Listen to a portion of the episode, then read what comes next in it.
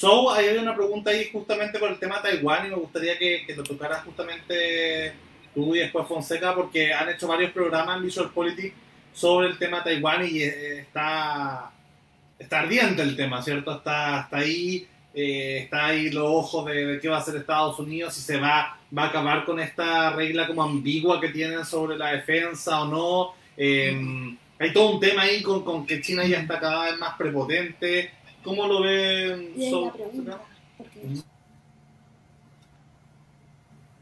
Eh, la verdad es que acá en Taiwán, para el día de la elección de Estados Unidos, había mucha paranoia de que China iba a atacar la isla ese mismo día porque todos los ojos iban a estar puestos en Estados Unidos.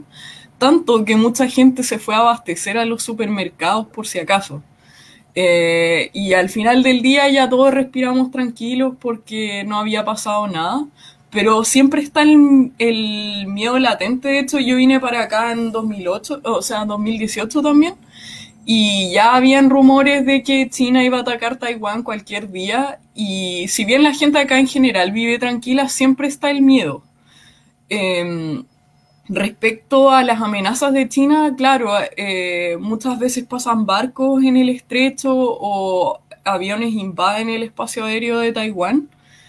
Eh, pero es como, es como los ataques, los supuestos ataques que pueden haber desde Norcorea, que sabemos que siempre está el peligro, pero no ha habido un conflicto que, que nos haga decir, ya, China va a atacar hoy. Eh, entonces es como, es como ese enemigo silencioso que siempre está al lado. Ah, también eh, vimos que gracias a la elección Tsai felicitó a, a, a Biden y también hubo mucho backlash de acá desde la gente que apoya al Kuomintang, que sería el partido de oposición, que es el que quiere la política de una China. Y, y le agradaba más el Trump. Kuomintang era más partidario de Trump. Eh, extrañamente, los trolls pro Kuomintang han atacado bastante a Tsai por apoyar a Biden. Así que no sé si, si es que ahora se pasaron o ha sido algo constante. A ver, realmente Trump Ujú. ha sido bastante generoso con, con Taiwán, o sea, ha tenido un compromiso. No es muy querido, la verdad, acá. Sí, sí, sí, pues mira, esto, pues sí que no- Mm. Sí, yo también pensaba que iban a ser más pro Trump, pero la verdad, o sea, igual el círculo taiwanés que yo No, conozco es súper académico, entonces no sé si está muy sesgada mi visión, pero también de ver el Twitter de Taiwán en chino, no, no las cuestiones traducidas, eh, sí, hay, la, la verdad es que la gente que es pro eh, el gobierno de Tsai yo me puedo está- creer es que el gobierno de Tsai y todos sus partidarios, pues tanto por la personalidad de Tsai como por la...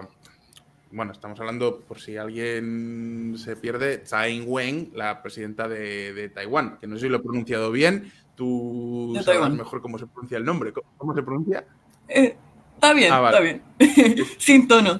Eh, en Tsai Ing-wen. Sí, es que la cosa es que tiene tonos, Vale, pero bueno. está el bien. gobierno no te de, esta mujer, dejémoslo ahí.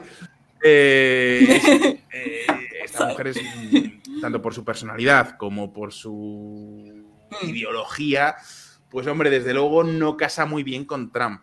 Ahora bien, desde el punto de vista Mm. geopolítico, pues sí que es verdad que Trump en principio parecía que, que, te- que iba a tener un compromiso más firme con Taiwán. Ahora bien, tampoco ha dicho Biden nada al respecto. O sea, Biden en ningún momento ha dicho que sea un aliado de China y que vaya a dejar a, a Taiwán al, al descubierto. Entonces, no lo sé, Mm. es curioso.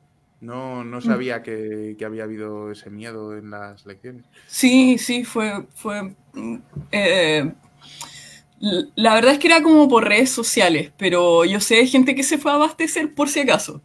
Eh, ah, lo que quería decir es que tal vez esos trolls que atacaron a Sayel eh, y a los eh, miembros del partido durante la elección, quizás no son propiamente del Kuomintang, pueden ser trolls chinos, propiamente.